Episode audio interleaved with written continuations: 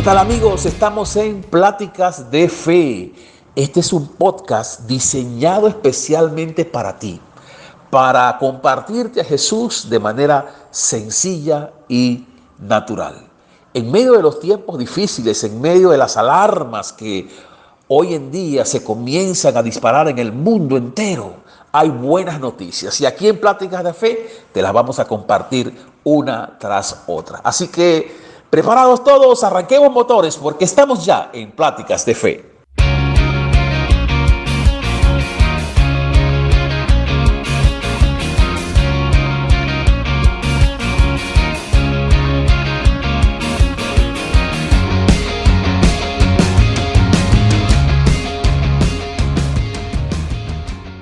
En el siglo II, durante el imperio del emperador romano Marco Aurelio, se dio una de las plagas más impactantes que ha tocado la humanidad.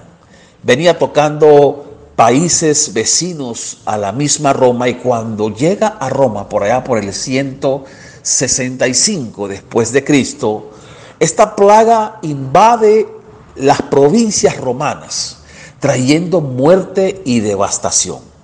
La plaga que se conoce hoy en día como la plaga antonina o la plaga de Galeno, porque fue justamente este insigne médico quien la descubrió, eh, quien hizo eh, su presentación, que podría ser una plaga de sarampión y viruela. Y como es conocido en aquel entonces, pues no había cura para este tipo de afectaciones. Así que el imperio romano fue fuertemente azotado por esto. ¿Qué hacían los romanos? Se iban a otros lugares o sitios eh, fuera del imperio para lograr preservar sus vidas. Y sin importar si quien estaba infectado era mamá, papá, hijos, hermanos o cualquier tipo de familiar, ellos lo dejaban a su propia suerte ahí en Roma, porque una vez infectado en aquel entonces era simplemente una sentencia de muerte. Por lo tanto, durante estos tres o cuatro meses que los romanos de manera voluntaria aceptaban un exilio para evitar precisamente el contagio de lo que ellos llamaban peste. Precisamente durante este tiempo, los cristianos que habitaban en Roma decidieron quedarse y no irse también al exilio. Ellos se quedaron porque venían impactados de conocer cómo un Salvador dio su vida por ellos. Así que ellos, en un gesto de servicio y de amor al prójimo, se quedaron atendiendo a todas esas personas que habían sido abandonadas allí y que por lógica se entendía de que muchos de ellos ya estaban condenados a la muerte. El amor, la gratitud, la fe y el servicio de los cristianos fue tan notable de que inclusive muchos murieron ayudando aquellas personas romanas. Sin embargo, otra gran cantidad pudo sobrevivir. Y no solamente esto, sino que también muchos romanos quienes estaban condenados a la muerte lograron sobrevivir gracias a la ayuda, la asistencia y el amor al prójimo de cada uno de los cristianos que se quedaron allí atendiéndolos.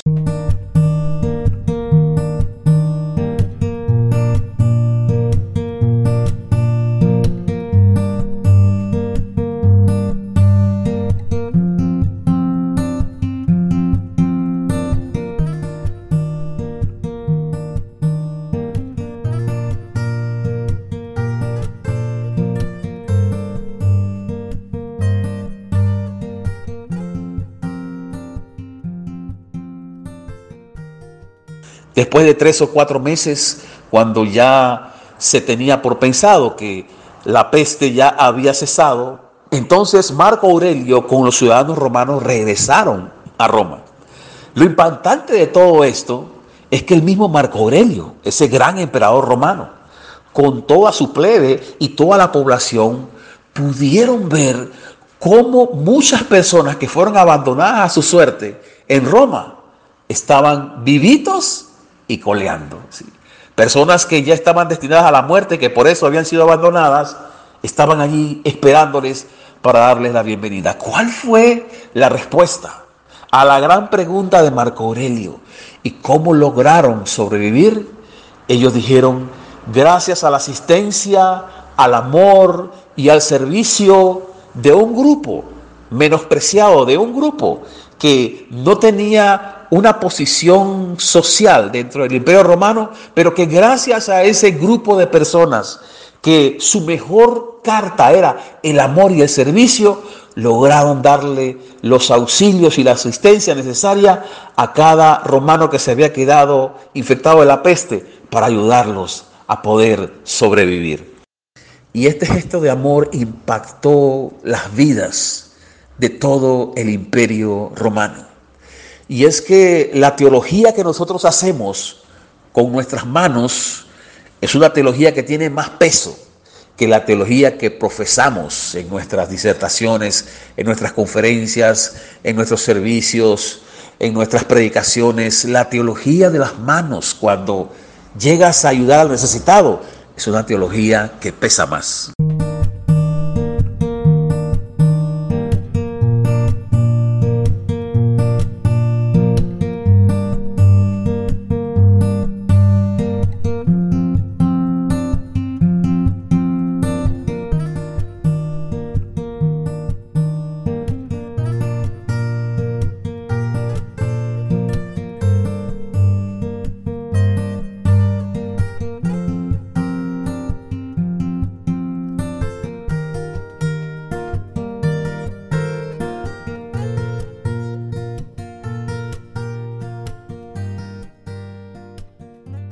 Traje esto a colación porque ante las amenazas que hay en el mundo de nuevas pandemias, de nuevas cepas que en nivel de mortalidad van a superar lo que tenemos hasta el día de hoy.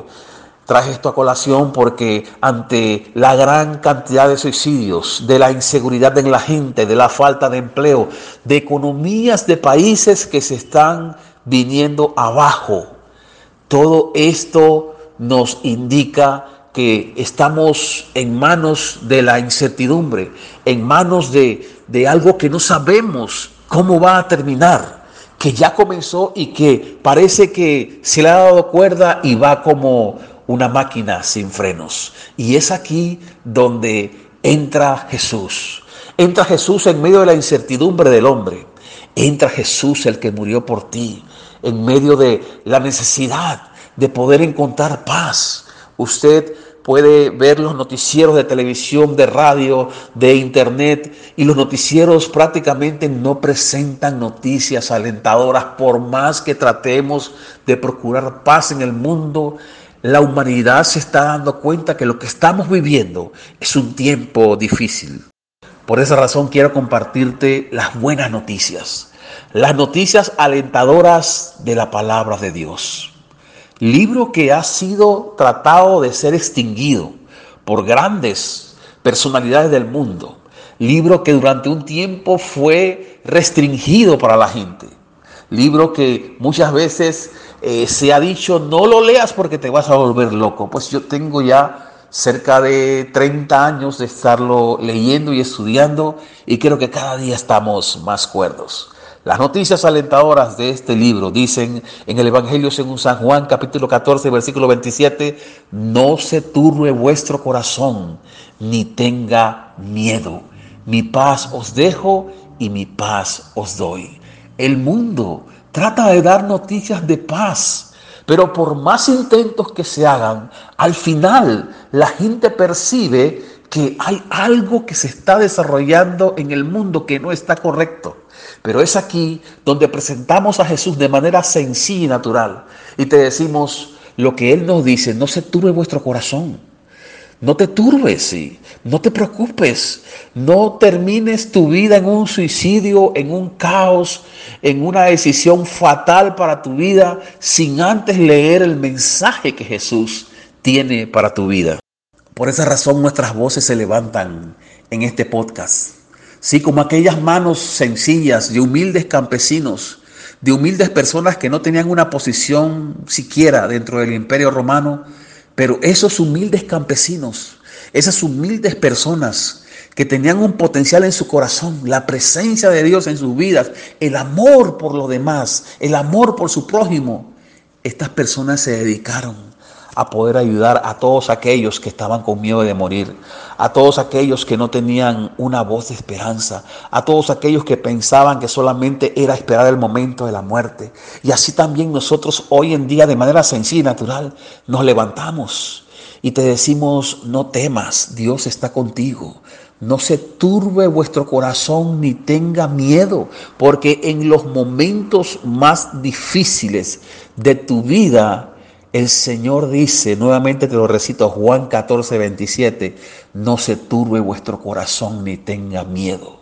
El mundo tiene miedo, las noticias son terroríficas, pero sabes una cosa, la palabra de Dios nos muestra a nosotros una voz alentadora, una voz que te dice que aunque se pueda caer todo el mundo, Dios va a estar contigo.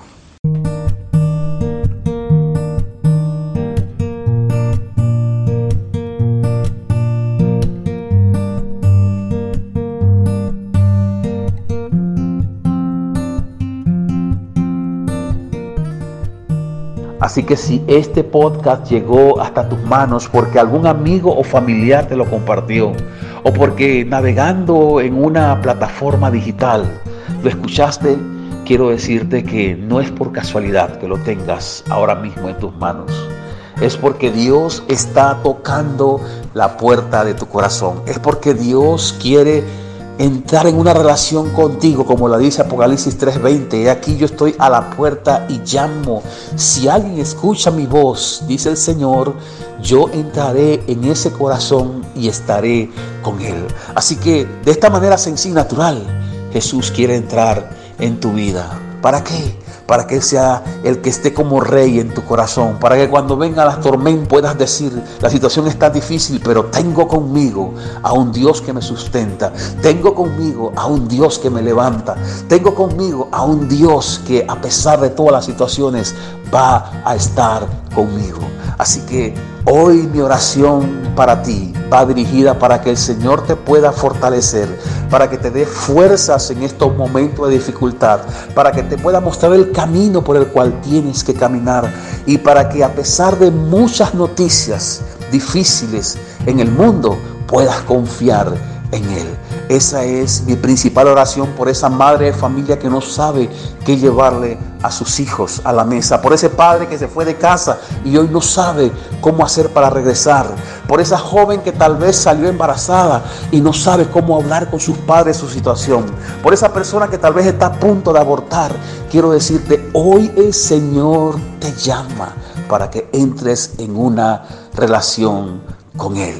Amigo, esto es Pláticas de Fe, un espacio en el cual podemos hablar de Jesús de manera natural. No importa lo que pase en el mundo, Jesús está contigo y hoy te invita a Él para que vengas a entrar en una relación con Él.